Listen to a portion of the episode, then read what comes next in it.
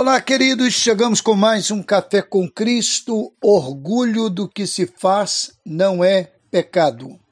Para a doutrina católica, o orgulho é um dos sete pecados capitais. O sentido de orgulho na doutrina é soberba, que associada a orgulho excessivo é arrogância e vaidade. Podemos raciocinar no orgulho em duas direções negativa e positiva. Negativa quando é uma atitude excludente que não agrega, que humilha o semelhante, desprezando-o.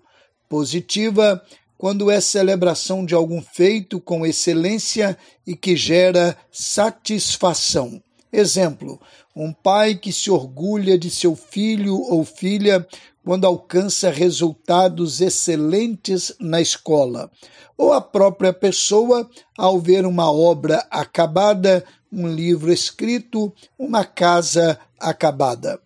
Leonardo da Vinci ponderou que o teu orgulho e objetivo consistam em pôr no teu trabalho algo que se assemelhe a um milagre. Parece-me que Jesus se orgulhava de imitar o Pai. E Jesus lhes respondeu: Meu Pai trabalha até agora e eu trabalho também. João 5, 17. Em outros textos, ele declara alegria em cumprir a vontade do Pai. Não tenha o orgulho como forma de soberba, mas tenha orgulho de seus feitos quando em humildade contribui para o bem.